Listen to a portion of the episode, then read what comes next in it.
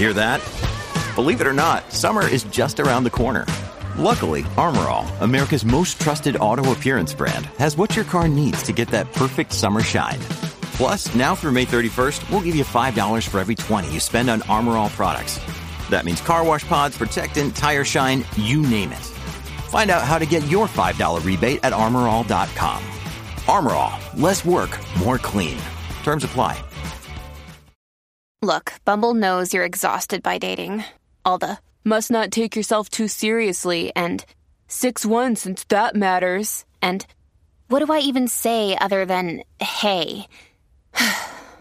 well, that's why they're introducing an all new Bumble with exciting features to make compatibility easier, starting the chat better, and dating safer. They've changed, so you don't have to. Download the new Bumble now.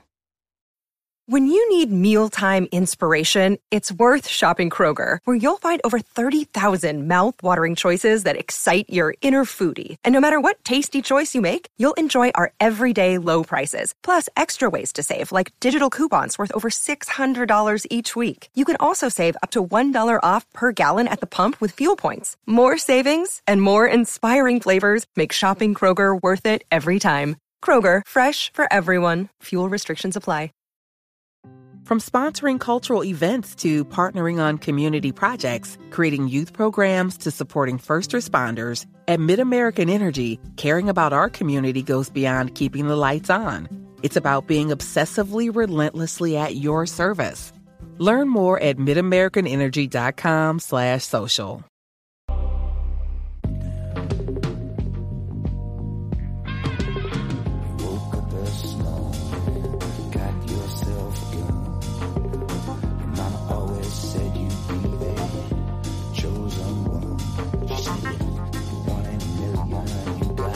Bienvenidos a Top, el programa de Fuera de Series donde hacemos estas listas relacionadas con las series de televisión que tanto, tanto, tanto nos gustan.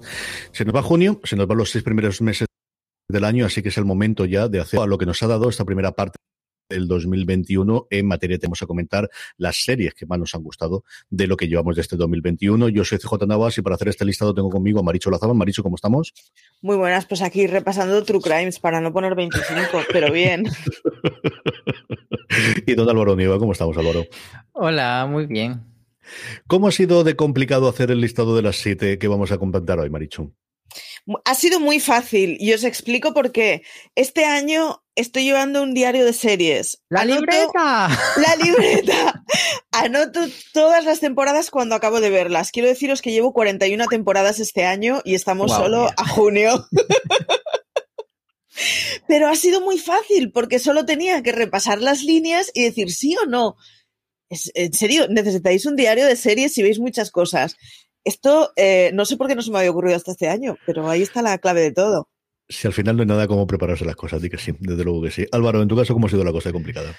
Pues mi diario de series ha sido mi corazón. Era donde estaban escritas a fuego. La mayoría de estas series sí que ha habido un par, como que la he tenido que pensar un poco más. Eh, y la otra es que las tenía clarísimas y la he colocado, la verdad, en, en, cierto orden, pero la que está en la 4 podría ser la 1 y la que está en la 3 podría ir más para abajo, así. Porque me han gustado todas mucho y son muy diferentes entre sí y a veces es bastante absurdo. O sea, bueno, lo de los rankings lo hacemos un poco por gusto y por la gracia de, ah, has puesto esta por encima de la otra. Pero en realidad es que son todas estas monicas que, que yo solo quiero darle amor por el salseo, porque al final esto realmente lo que sirve es para que la gente nos critique de cómo se te ha olvidado esta o cómo está esta por encima de otra. Esto es pero, maldito, ¿cómo se te ocurre? o ¿Cómo es posible? Pero tú sabes de series y estas cosas, sí, esto es lo que siempre ocurre con este. No tienes este criterio, acuérdate que es la frase, la frase principal. Pues sobrevalorada. sobrevalorada. Esa está muy sobrevalorada y estas cosas.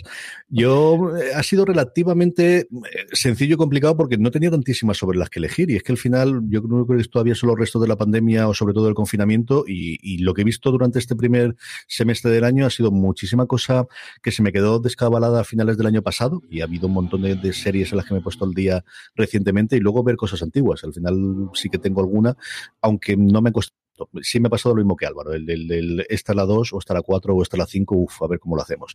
En fin, que así es como ha salido y así se lo vamos a contar que diría el clásico, así que Maricho, empezamos contigo si te parece. ¿Cuál es lo que ocupa el puesto número 7 de tu top? Pues mira, yo en mi 7 me voy a quedar con una trampa. Eh, empezamos pronto, empezamos pronto. Y es que, a ver, es una serie que nosotros hemos visto en 2021 en España, así que la he considerado del 2021. Ah, entonces no es trampa, yo, yo también. Porque previo a este año, si existía, a mí no me constaba. Y es Fantasmas, la comedia que tiene Movistar, que tiene con dos temporadas, que básicamente es un matrimonio al que le toca una casa señorial impactante. Eh, ella sufre un accidente y entonces eh, ve a los fantasmas que habitan la casa. Es muy divertida funciona muy bien conforme avanza, es un humor inglés divertidísimo y de, verdad tenéis que verla porque es que, es, o sea, claro, son fantasmas de toda la época histórica y es muy, muy, muy divertido. Es una de las que tengo pendientes. Tenemos, si no recuerdo mal, un razones para ver que, hicimos con, con Luis Aceituno, que además es el abanderado de la serie dentro de la redacción de Fuera de Series y que además hizo también la crítica para, para la web. Álvaro, vamos con tu siete. Pues empiezo con una propuesta de terror, pero no es de esta serie de terror, sino un género que últimamente se ha puesto de moda, que es coger un género normal, un drama o lo que sea, y ponerle terror.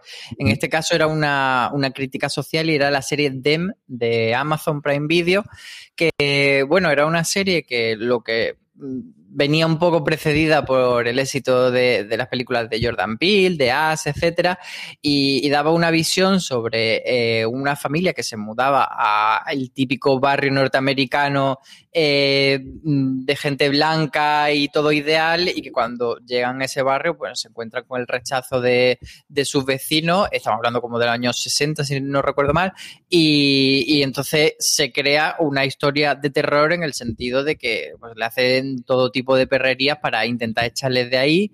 Y entre medias también lo enlazan con unos eh, flashes o con una un tipo de escenas que tampoco quiero ser muy, muy concreto para quien no la haya visto no destriparle, pero que, son, tengo un componente como onírico y entonces no sabe exactamente hasta qué punto hay algo de sobrenatural o no en la serie, pero bueno, se juega mucho con, esos elementos del terror, pero que lo importante y lo esencial de la serie está mucho más en, en la crítica social.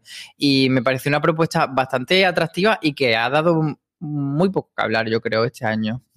Yo creo que lo mismo que lo ocurrido con Amazon Prime en Video también, al menos aquí en España con, eh, con el ferrocarril subterráneo. Dem, yo recuerdo que casi todos los comentarios que venían eran eh, muy relacionados con lo que había traído Territorio Lovecraft y yo creo que era otro tipo de serie totalmente distinto. Pero es cierto, algo tiene Amazon con, con este tipo de series, especialmente las americanas, que las trae muy poquita promoción y que al final se quedan, pues eso, en el comentario del, del día y, totalmente perdidas. Y con Dem, desde luego, en otras circunstancias y teniendo a Peel detrás que, que, tiene cierto nombre, ahí me ha extrañado desde luego que no hiciese bastante más ruido y además con el género de terror que siempre suele tener muchísimos fans.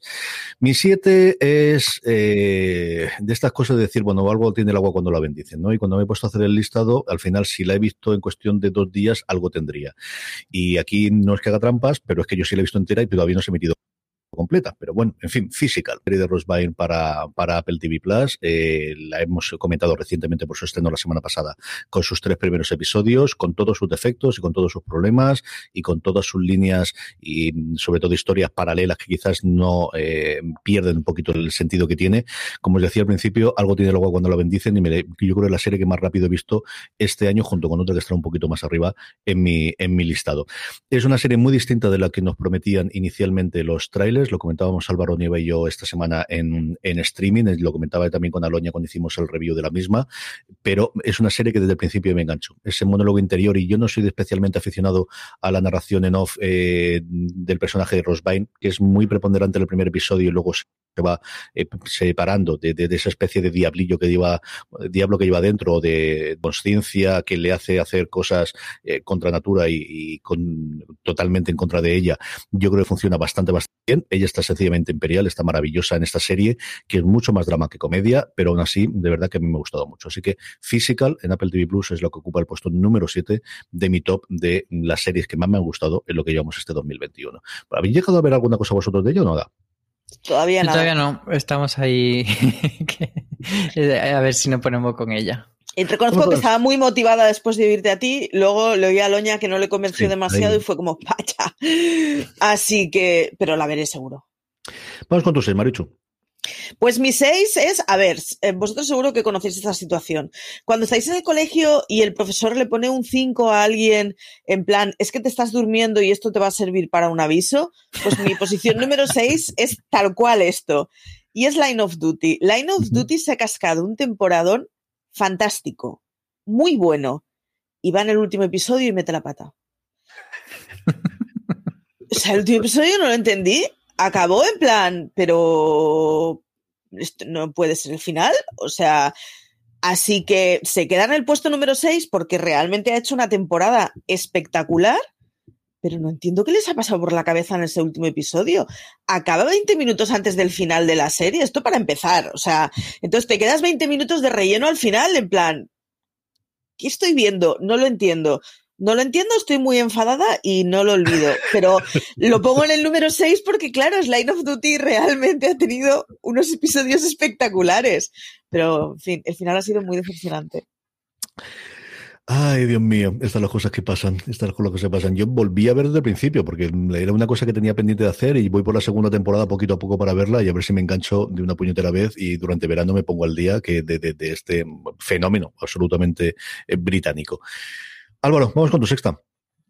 Pues yo voy también con una serie de 2020, pero que aquí hemos visto en 2021. Yo no lo consideraba en absoluto una, trampa, porque lo consideraba estar totalmente en la legalidad de los plazos en los que hemos visto en las series. Y en mi caso es Con Amor Víctor, que es esa serie de Hulu que a mí me robó el corazón y que es, eh, bueno, pues una reinvención eh, de la comedia romántica clásica adolescente, pero centrada en dos chicos y traída al, al, presente y cogiendo todos los elementos de la peli con Amor Simon, pero además eh, le añade un componente que es el social de, clase y de raza, que el protagonista en este caso es latino y bueno, no sé si a vosotros pasa, a mí siempre eh, en mi mente, quizá desde aquí no somos latinos, pero respecto a Estados Unidos mm, como que me siento mucho más cercano por el tema de, de etcétera, siempre cuando veo personajes latinos es con los que más me represento en, la afición norteamericana. Y, bueno, pues eso es una serie super cookie que no inventa tampoco la rueda, pero en la que te apetece estar mucho tiempo y te apetece eh, que vuelva y te apetece eh, vivir con ellos y abrazarle y quererle y que todo le salga bien. Y, además también tiene una parte de, bueno, pues de una adolescencia contada desde un punto de vista eh, más naif o, más, más, sencillo en comparación con otras series adolescentes que están hipersexualizadas y todo es hoy, hoy, hoy, y todo es, no miro a nadie, y todo es que sin misterios, sin muertes y tal. Y aquí te llevan por una adolescencia bastante más natural y, bonita. A Con Amor Víctor le faltan dos cosas que, que, hace que sea mucho mejor. Y es que le falta sexo descarnado y pinchazos de heroína. Que nos hemos acostumbrado a que las series de institutos tienen que ser todas no sé, yo en el instituto. Y muertos, asesinatos. es como. Mi vida en el instituto fue muy aburrida comparativamente.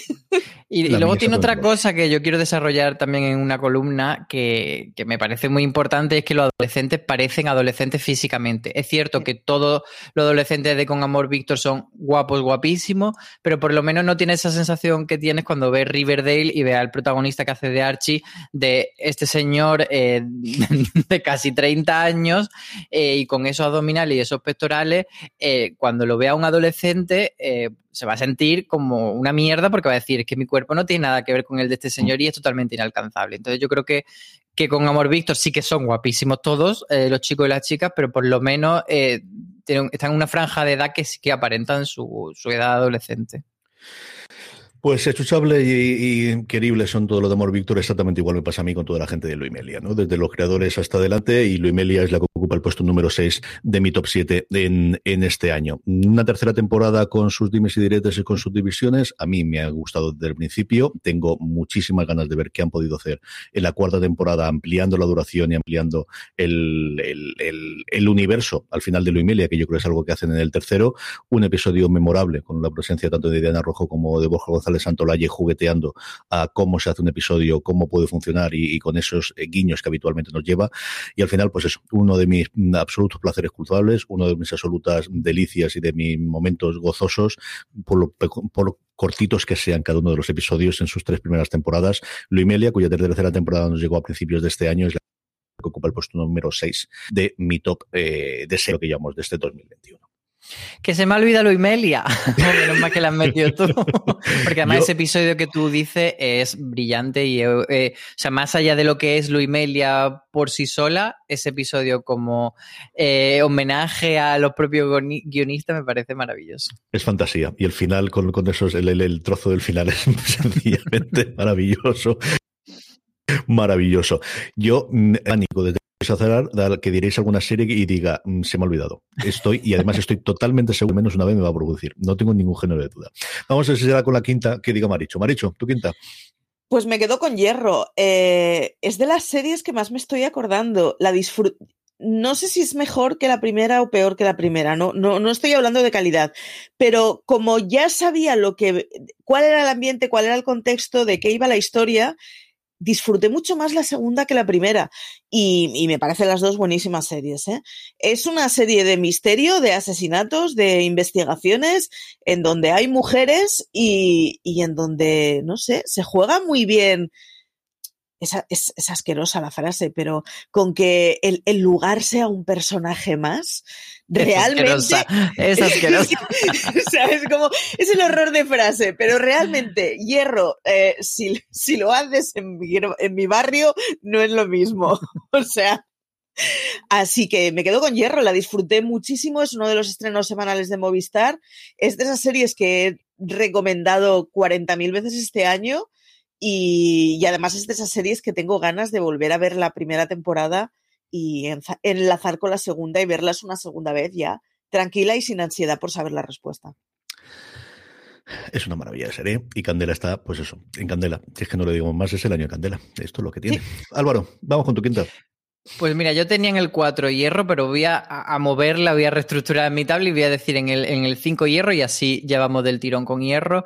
Y quiero decir algunas cositas y voy a lanzar una tesis que también voy a desarrollar un día en una columna, que es que hierro es nuestra Mero Town. Sí. Me explico. Eh, es una serie que como Mare of eh, parece una serie criminal, pero no importa tanto el caso, por lo menos no es un caso especialmente sorprendente.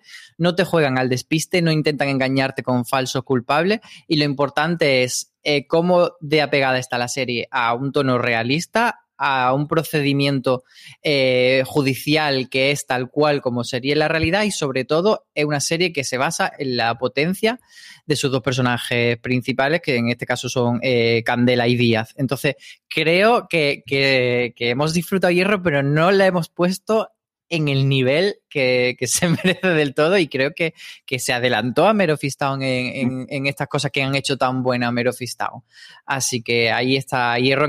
digo, ya digo, la pongo en el 5 porque ya Marichu la había lanzado, pero que podría estar en el 4 como la tenía, podría estar mucho más arriba incluso. Es una absoluta maravilla de, serie con sus dos temporadas y a ver qué ocurre. A ver qué ocurre si fuera de hierro o en otros lugares, si seguimos las andanzas de Candela, que yo espero que sí, que yo creo, creo que sí, que además que tiene mucho. Las minas de Río Tinto, Huelva, como decía Candela. Le pintaría el norte. Yo creo que tendría que irse ahora o un Galicia, un Cantabria, o un incluso País Vasco, y creo que donde podría funcionar muy bien desde el cambio del, ambiente y de ese personaje tercero, de este tercer personaje que es el escenario, creo que podría funcionarle muy bien. Mi quinta es una comedia, es de las eh, poquitas que tengo aquí, que es una cosa que normalmente nos pasa siempre también en todos los tops, y esta es comedia, comedia de verdad, pero de drama como todas las grandes comedias, es Mythic Quest. A mí yo fui un enamorado absoluto de su primer en Apple TV Plus. Si considerase que aquí la movida es que ocurre con esos dos episodios intermedios, especialmente el primero de ellos, el de los episodios especiales, el que rodaron durante la pandemia, posiblemente estaría mucho más alta todavía porque me sigue pareciendo lo mejor que se hizo durante todo el confinamiento con muchísima diferencia. El segundo, eh, eh, estaba bastante bien como planteamiento inicial. Luego esta temporada es maravillosa. Vuelve a tener un episodio especial que se centra en la en el pasado, eh, escrito además por Rick Massan, que hace un pequeño papel en su momento de Chernóbil y que está ahora haciendo la de The Last of Us, aficionados a, la ciencia ficción clásica es una absoluta delicia y es que la serie funciona como un tiro. Es que todos los personajes tienen entidades del primer momento, es que mm, está tan bien hecha y se aleja de lo que nuevamente pensaba yo cuando originalmente fue el planteamiento de, Apple de vamos a hacer una serie de videojuegos con Ubisoft que se quedan simplemente en esas transiciones que tenemos en, en algunos de los momentos de los episodios en el que enseñan de videojuegos más o menos realistas.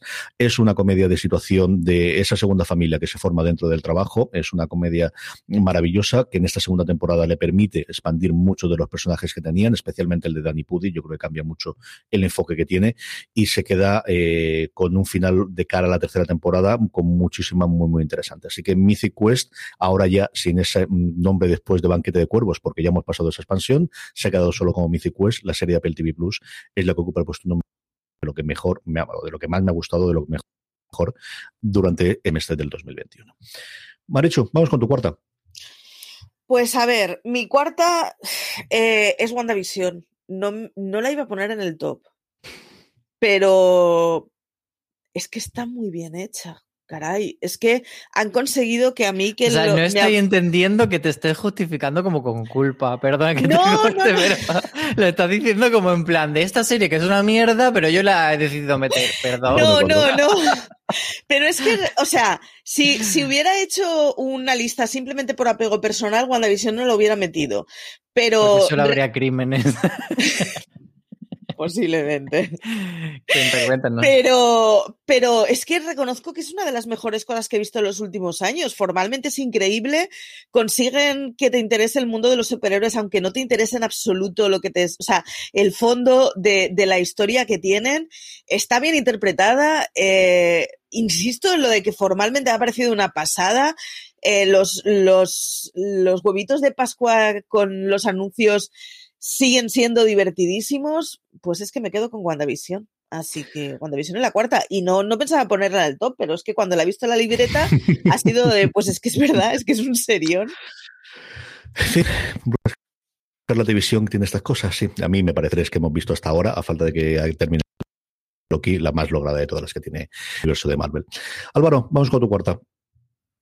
Pues me voy con Master of No Momentos de Amor y, ya pido perdón por aquí por repetirme un poco con ese top que hicimos de serie corta porque está esta y habrá otra eh, incluida, eh, pero es que Master of No Momentos de Amor creo que no ha tenido nada de reconocimiento este año y a mí me encantó. Insisto en que el cuarto episodio, el dedicado a, todo el proceso de fertilización, es algo que se debería estar hablando muchísimo, es algo que nunca se ha tocado o por lo menos muy pocas veces se ha tocado y no a esos niveles en televisión y que es muy reivindicable como tema social. Eh, de, cómo eh, pues, de todas las presiones y de lo que significa ser madre desde mucha eh, perspectiva para, para, las mujeres y para las mujeres sobre todo que, encaran cierta edad en la que empiezan a notar que, se le acaban las oportunidades para ser madre. Creo que aparte de ese episodio tiene eh, muchos, como dice el título, momentos de amor, pero no tanto a, a escena o a detalles, sino a cómo una relación madura, adulta, eh, se desarrolla, los problemas que tienen los baches y, creo que, es una gran reflexión que, mucha gente o, le ha dado pereza a ver o no ha llegado a entrar eh, en el juego que proponía porque le ha parecido lenta o porque le ha parecido demasiado introspectiva, pero yo, vamos, la, la reivindico 100% y la quiero muchísimo.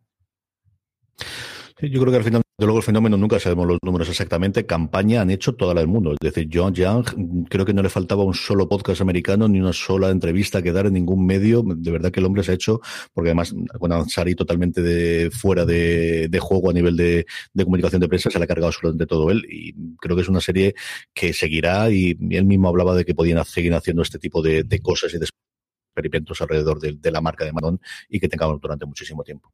Mi cuarta es Brujas Karate Visión, exactamente igual que Maricho. A mí me fascinó y dejando aparte el final, que tengo mis peros sobre él, creo, como os decía antes, y comparado especialmente con Falcon y el Soldado de Invierno y lo que he visto hasta ahora de Loki, que es la serie que me gustaba mm, de todas las que ha presentado Marvel. Venía con todas las expectativas del mundo, era la primera serie que teníamos después de un año de, de absoluta sequía del universo Marvel por, por la pandemia y por la falta de estrenos en cines y me dio absolutamente todo. Es cierto que venía ganado de, la concentración con la parte de las comedias clásicas. A mí todo lo que sea televisión clásica es una cosa a la que me va a gustar. Todos los guiños que tenían desde la Lucy inicial a, Malcolm in Middle en los últimos episodios o Mother Family es una cosa que a mí me fascinó. Y como os digo, sigo teniendo algún, alguno no, bastantes problemas como cómo cierra la serie por eso posiblemente no esté en 3, pero es, confío que fue una serie que me mantuvo semana a semana esa rutina o esa antigua rutina de vamos a ver este episodio sí o sí todas las semanas conforme se emita, que cada día es más complicado, o para mí al menos personalmente es más complicado tener. Así que Brujas la televisión, por lo mismo que decía Marichu, y con las salvedades que le sigo poniendo a su conclusión, a su final, eh, es la que ocupa el puesto número 4 de mi top 7 de las series que más me han gustado durante este 2021. Hacemos una pequeña pausa y vamos ya con el top 3.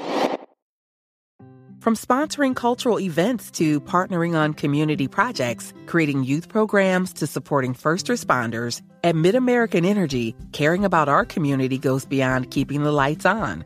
It's about being obsessively relentlessly at your service. Learn more at midamericanenergy.com slash social. Woodhouse Nissan offers a variety of SUVs and crossovers to fit your lifestyle. Whether you're looking for an SUV with high towing capability or a crossover with all wheel drive, you can expect a variety of safety features, plenty of seating, ample cargo space, and innovative design to tackle virtually any adventure. Explore the Nissan lineup of SUVs and crossovers featuring Rogue, Rogue Sport, Kicks, Murano, Pathfinder, and Armada. Visit one of our two Nissan locations or shop online at woodhouse.com. Estamos ya de vuelta, nos quedan solamente tres. Marichu, ¿cuál es la que está en el puesto de bronce? Pues es un poco trampita porque a día que estamos grabando nos han emitido los eh, últimos tres episodios, pero yo ya los he visto y hablo de Maricón Perdido. Creo que Maricón Perdido es una de esas series que vamos a usar como referencia muchísimo tiempo. Me gustan mucho muchas de las cosas que dice y además me gusta bastante cómo dicen algunas de las cosas. Así que me quedo con Maricón Perdido, que desde luego, eh, si, no si no es la serie de junio, anda cerquita, es muy reciente, así que tenía la tentación de no ponerla en el top, pero es que Marico Perdido, número 3. Bob pues lo ha hecho muy bien. Total y absolutamente de acuerdo. La serie la tenéis en TNT, tenéis los tres primeros episodios. Cuando veáis esto ya estarán los seis eh, disponibles bajo demanda en TNT y ya hemos hablado un montón de ellas. Seguiremos hablando desde luego fuera de series de esta creación maravillosa de Bob Pop. Álvaro, vamos con tu tres. Pues sin ningún tipo de culpa ni remordimiento, yo os he puesto en el 3 Bruja, Escarlata y Visión y creo que la habéis defendido muy bien. Estoy muy de acuerdo con, eso que ha dicho Maricho de que es una serie de superhéroes que aunque no te interesen nada los superhéroes, no hayas visto ninguna peli de Marvel, eh, como en mi caso, que sí que había visto alguna cosa, pero no era especialmente devoto de Marvel y con esta sí que entré de lleno. Eh, me gusta mucho eh, lo que decía CJ del tema de la sitcom, pero creo que no ha sido una cosa artificial ni ha sido un juego bobo, sino que realmente tenía mucho sentido, estaba muy, muy bien construido y muy bien armado eh, para que no fuese eso simplemente el jueguecito de, bueno, es que cada episodio no. Es por algo, eh, tiene un desarrollo y se utiliza súper bien. Estoy también de acuerdo en el, con, la, con lo que tú dices de que el último episodio quizá es demasiado convencional, se convierte demasiado en una película de superhéroes cualquiera, pero aún así me parece que es muy emocionante y muy a lo grande. Entonces es como que, bueno, mm, se pierde un poco esa magia que construye la temporada, pero bueno, compro que puede ser un buen una traca final, un buen, la mascleta de, este Bruja la televisión. Y luego, sobre todo, es que eh, Elizabeth Olsen, también Paul Bettany, pero Elizabeth Olsen es que está brutal, está maravillosa, la queremos mucho. Y está Evan Peters también, así que, ¿qué más le podemos pedir? Ah, el elenco es maravilloso. Y luego todos los secundarios que tenemos y la reivindicación de Catherine Hahn, que lleva un montón de tiempo haciendo cosas interesantísimas y que ha sido su personaje en Bruja la televisión la que de alguna forma la ha puesto. Y mira que ha estado protagonista de, de varias series recientemente, pero es la que de alguna forma la llevo del estrellato. Y están todos muy bien. Es que a nivel interpretativo, de verdad que están todos, todos muy bien. Mis tres, hablando de. Aprovecho para reivindicar a nuestra Raquel Pérez porque sus análisis de Marvel son maravillosos de todas las series que hace. Y de hecho, yo empecé a ver Bruja la División, de, o sea, ya avanzada la temporada porque la leí a ella y decía, joder, que no me interesaba nada, pero qué interesante todo, así que voy a verla. Y es que ella va al detalle, se sabe todos los cómics, así que la reivindico desde aquí. Yo desde los artículos de Raquel Pérez, en mi casa, esa señorita es conocida como tu novia, porque estaba todas las semanas en plan, es que mira lo que ha dicho Raquel. Así que en mi casa es tu novia. Los tenéis todos desde luego y tenéis Raquel, a Raquel, eh, vamos, todas las semanas ahora comentando Loki, pero tenéis también todos los comentarios en Universo podéis escucharlos allí donde nos estéis escuchando, el reproductor Universo Marvel, y tenéis todos los de las series que se han emitido ahora, Bruja Escarlata Visión, eh, Falcon y el Soldado de Invierno, y ahora, como os decía, con Loki. Mi tres la hemos comentado antes, y es Hierro. Y hablando de interpretaciones maravillosas, la serie se sostiene por ellos dos. O sea, al final, eh, lo que hacen entre Darío y Candela es maravilloso, y ese enfrentamiento de dos personas adultas y que saben dónde están, y de los límites, y de eh, tú eres bueno, tú eres malo, pero me ayudas, pero ahí mm, es la otra parte de la trama.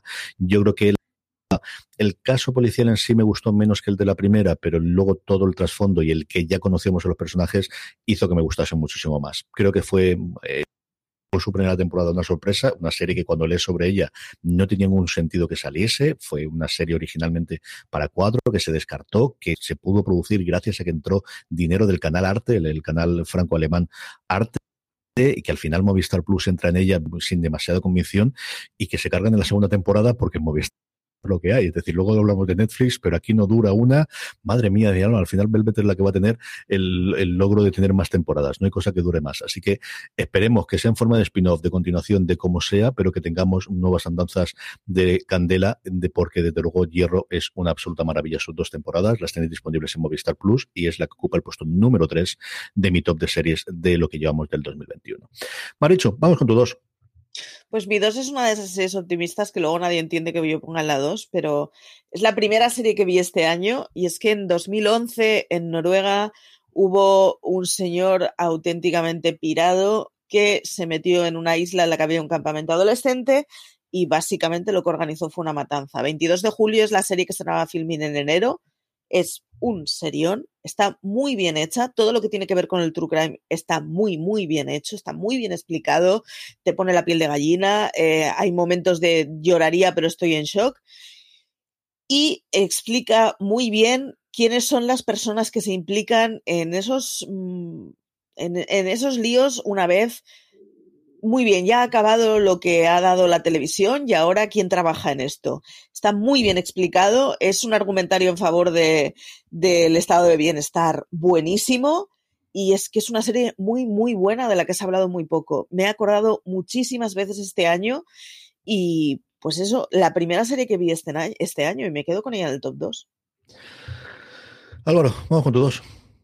Pues yo tengo una serie que, a ver, quiero pedir perdón por repetirme respecto al top de las series cortas, pero es que es imposible no ponerla. O sea, si esto fuese un top de, bueno, series que te han gustado de 2021, pues habríamos dicho, bueno, venga, ya la recomendé, la quito. Pero como estamos atacados por esta palabra de mejores, es como no puedo poner It's a Sin, eh, esta serie maravillosa de Channel 4 que aquí hemos visto en HBO España y que como ya conté la otra vez, pues retrata la, pandemia del SIDA en los años 80, lo hace súper bonito. Eh, además es una serie asesina del corazón, porque lo que hace en el primer episodio es conseguir que ames a todos los personajes. Te presenta un grupo de, chicos y chicas de, Londres del momento y es que los quiere a todos muchísimo y, y, los sientes como parte de tu, de tu amigo, de tu familia y de repente pues sabes que están abocados a vivir una situación absolutamente dramática, muy triste, muy dolorosa y pero que también está muy bien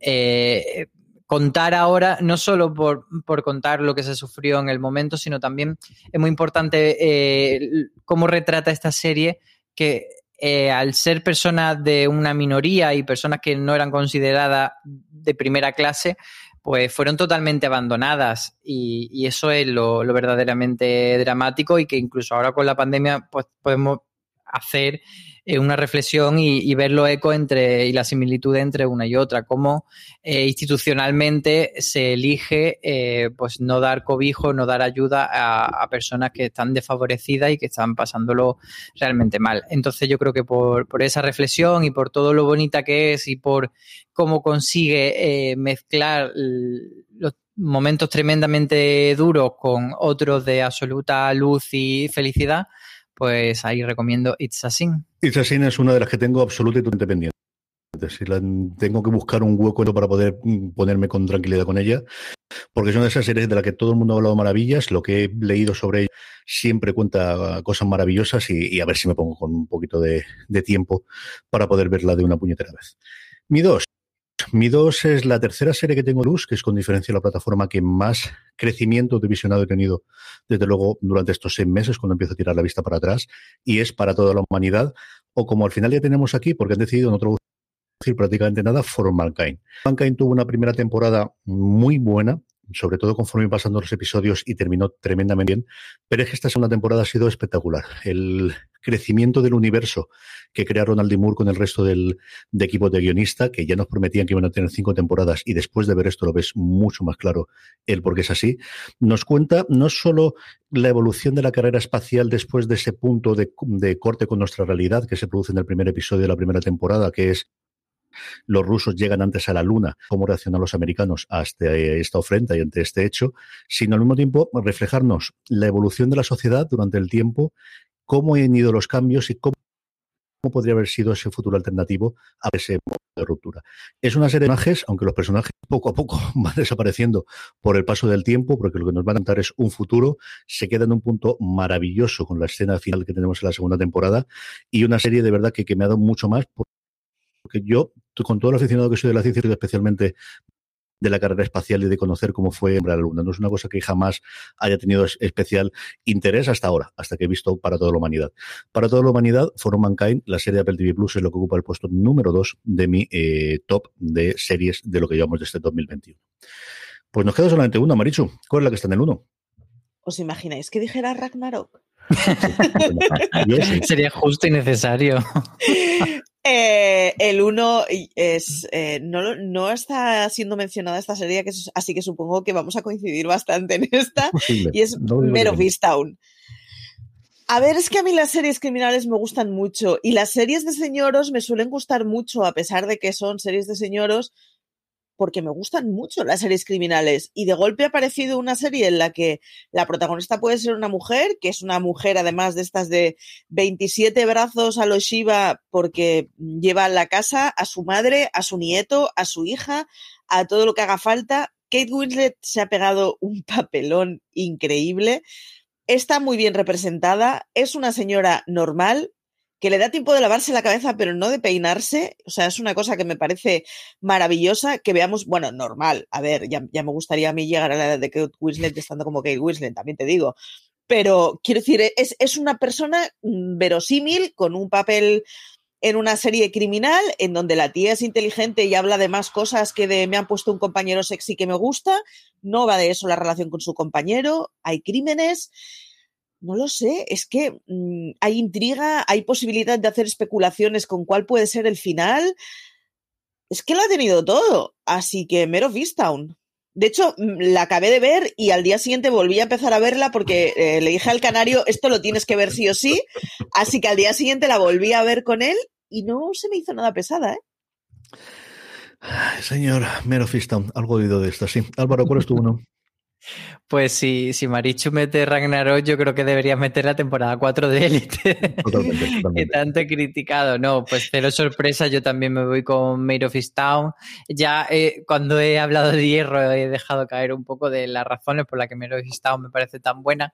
Eh, y es que lo hemos dicho todo, pero por destacar algo diferente, añadiría que, que el personaje de mm, de Mer, la protagonista, el personaje de Kate Winslet, eh, da la sensación en principio de que va a ser eh, el cliché de la antiheroína y muy huraña, que contesta siempre mal, pero luego en el desarrollo de la serie te das cuenta de que eso está mucho más trabajado y, más matizado y no se queda eh, en lo que en una serie... Mm, digamos, más básica y probablemente con un protagonista masculino habrían hecho, pues eso, es gilipollas y contesta mal a la gente, porque sí, no, aquí te dan un desarrollo y además te la encaminan a, cambiar y ella no está eh, encerrada en ser gilipollas toda su vida, sino que tiene un dolor y tiene un, drama, pero quiere salir de ahí y quiere avanzar, aunque le cueste y aunque sea pues un poco tozuda.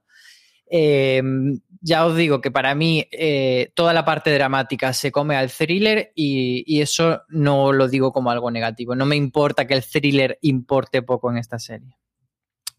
Puede ser sorpresas. La mía también es Mare of Es una serie de la que tenía muchísimas ganas desde que se planteó inicialmente el proyecto, de que tenía muchísimas ganas desde que pude ver los primeros minutos eh, y que ha sido un fenómeno. Realmente yo creo que ha sido el, fenómeno de los últimos meses, el, volver, se ha vuelto a hablar muchísimo de la emisión semanal y de las ventajas de la emisión semanal y del poder comentar todo el episodio y ha sido desde luego más o menos esperados, porque al final tienes a que Whitley delante que te da muchísimas esperanzas, el último gran fenómeno de HBO.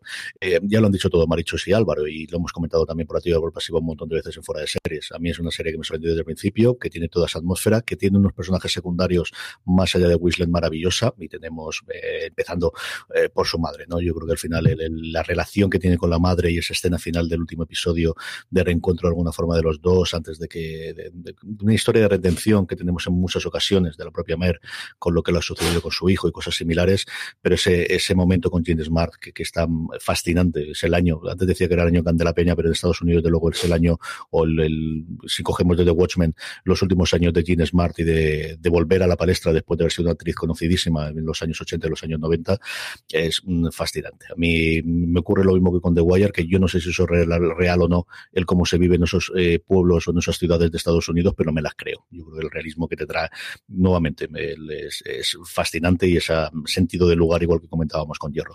Mero Fiston, yo creo que para eso absolutamente nadie también eh, es la que serie que, que galardona y que encabeza mi top, en la que está en el puesto número uno de lo que más me ha gustado en estos seis meses del 2021.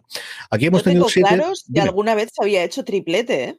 Yo creo que no. muy pocas veces. Es que, y somos tres personas que hemos hecho listas muy distintas con gustos muy distintos. Ojo.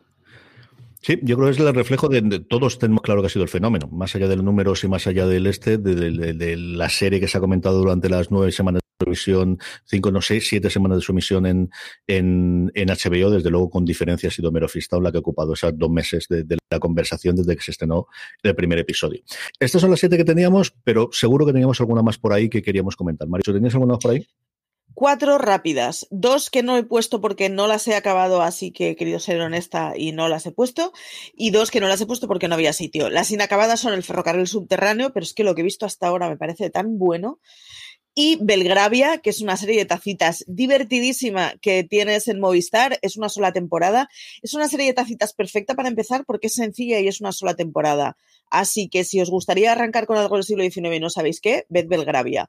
Y por otro lado, The Serpent, que la he quitado porque no había sitio para más, y La Infamia, que he dudado en si poner en la posición 2 a 22 de julio o La Infamia, y al final La Infamia la he dejado hasta fuera del ranking por no llenar esto eh, de cosas tétricas.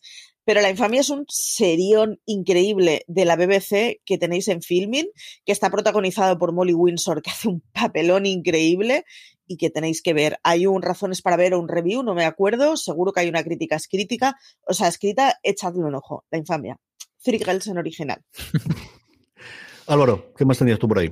Pues yo he de decir que, he hecho la, lista siguiendo mucho el corazón y que cuando ya tenía las siete prácticamente me, he plantado y no me he puesto a rebuscar mucho más, pero sí que es cierto que, en el repaso mental eh, me venía mucho Lupin, que aunque no es una serie tan buena y que no metería en una categoría de lo mejor, sí que me parece como de la que tengo como más recordable de este año. Entonces creo que, ahí se demuestra que cierto mérito sí que tiene, aunque sea una serie un poco de chichinavi, pero, pero bueno, que ahí está Lupin. Y luego quiero reivindicar también eh, Besos al aire, eh, que es una serie como muy cookie, muy para reconciliarse con, lo que fue la pandemia y lo que ha sido la pandemia, sobre todo el comienzo, y, y lo que hemos vivido. Y luego el Historias cortas de Rebe Calle y Guzmán es muy pequeño, pero es lo que podría haber sido élite. Lo que queríamos y no nos dieron, así que. La cabra tira al monte. Mencionarlo. Yo tengo poquitas cosas eh, adicionales. Una por reciente y por porque al final hemos hablado y por sorpresa y porque tampoco tiene ninguna cosa de Netflix, es Sweet Tooth. Eh, y al final no la he acabado de ver porque realmente me han gustado más las otras o las he acabado de ver con más diferencia. Y Sweet Tooth la tengo pendiente, pero durante mucho tiempo la tuve dentro del 7. Luego dos, porque se empiezan a estrenar ahora. Yo creo que si hablamos dentro de unos meses seguro que estarán. Una es Evil, que el primer episodio de la segunda temporada ya me ha roto totalmente la cabeza. O sea, que están totalmente desatados el matrimonio King. Y otra la que está por venir, que es The Good Fight, que que normalmente siempre están mis tops, así que no me extrañaría nada. Y luego las otras dos son una súplica, un cántico, un, lloro de por favor traerlas a España para que pueda hablar como Dios manda de ellas. Por un lado es eh, una rareza absoluta que es Stage, que es la cosa que hicieron en el confinamiento entre David Tennant y Michael Sheen. Su primera temporada se estrenó en el 2020 y luego en el 2021. Netflix la tiene en varios territorios sudamericanos, entre ellos Brasil, pero aquí hasta donde yo tengo conocimiento no ha llegado. Y es café para muy cafeteros, pero al final es una cosa curiosísima. Y el día que llegue oirás mi chiquido, no te preocupes. algo haremos, algo haremos, algo haremos, que tenemos que hacerla, pero es que me extraña un montón que, que un filming, por ejemplo, no la haya traído un Starz incluso que lo haya comprado, o como es que lo tiene en otros territorios, no lo puede ampliar al resto de, Europa, o al menos que no la traiga aquí. Y luego la serie que se ha leído la prensa americana en los últimos tiempos, mm, de alguna forma retomó, no con tanta fuerza como Mero evidentemente, pero sí ha retomado, el, ha cogido de alguna forma el, tener todo el mundo a favor, que es Hacks. Y antes hablaba de Gene Smart, es una comedia para HBO Max, que entendemos todos que se han reservado aquí para cuando se desembarque con el, con el nuevo nombre, con la nueva reinversión HBO España como HBO Max la estrenen, algo que ocurrió también en su momento con, varias series que estrenaban en HBO en y que se reservaron cuando se embarcó HBO, a la que le han venido todos los parabienes del mundo. Jean Smart, tremendamente conocida, con una residencia en, en, Las Vegas, a la cual le ponen una escritora joven para intentar avivar un poquito su rutina o su eh, show, que lleva muchísimo tiempo haciendo exactamente lo mismo. Esa es la premisa inicial, pero a partir de ahí la serie crece muchísimo. Como os digo, ha sido la niña bonita en el último mes prácticamente de todos los medios americanos y aquí todavía no hemos llegado. Esperemos que a partir de otoño, cuando se embarque HBO Max, podamos hablar un poquito más de hacks, que si no, ya os digo yo que estaría desde luego en mi listado. Hasta aquí ha llegado este... Al hilo de esto, CJ, perdona, que quiero decir que, que, bueno, que creo que van a cambiar mucho las cosas de aquí a, a cuando hagamos el repaso final de 2021 y que justo estos días eh, Raquel, no, Beatriz Martínez ha hecho un artículo que se llama La serie más esperada de lo que queda de 2021. Entonces, quien tenga curiosidad por ver qué cosas pueden eh, destronar o no a Mare of Town o pueden colarse en nuestro ranking de aquí a fin de año, yo creo que un artículo muy interesante por eso, porque hay, mm, ha recopilado 33 series y hay títulos súper potentes. Pues hemos comentado muchas veces Fundación o el libro de Boba Fett o American Horror Stories, pero hay otros títulos menos conocidos, Invasión, La Fortuna. Bueno, está también el, remake de o la continuación de Dexter, Feria. Impeachment, o sea que hay muchísimas series que, son muy interesantes y que creo que pueden eh, destronar a, varias de las que hemos puesto aquí. Entonces, un buen apunte ese artículo. Totalmente, el otoño viene cargadísimo como, como viene esta semana. Esta semana en streaming nos contaba Maricho que hay como nueve o diez estrenos solamente el viernes. O sea, es una absoluta locura. Se ha vuelto otra vez la maquinaria a pleno funcionamiento una vez que se ha conocido cómo se puede rodar con el COVID dando vueltas por ahí y estamos, pues eso, en plena guerra del streaming con un montón de estrenos de todas las plataformas tradicionales y todas las que faltan volver y, y con el resurgimiento de la afición nacional. Ahí tenemos un montón de apuestas, tres Player Premium, y desde luego con el balcón de HBO Max que empieza a hacer mucha más producción de la que tradicionalmente había hecho HBO España. Hasta que ha llegado este top, mucho más contenido, como decía Álvaro, incluido ese artículo de Raquel, eh, hablando de, Beatriz, perdóname, hablando sobre todo lo que nos falta por llegar en el resto del 2021, pero aquí hemos comentado lo que nos ha llegado hasta ahora. Tendréis mucho más contenido sobre esto también en fuera de series.com. Maricho Lazábal, un beso muy fuerte hasta el próximo programa. Nada, un beso a vosotros. Don Álvaro Nieva, un beso hasta el próximo programa. Y un beso a todos. A todos vosotros, gracias por estar ahí, gracias por escucharnos y recordad, tened muchísimo cuidado.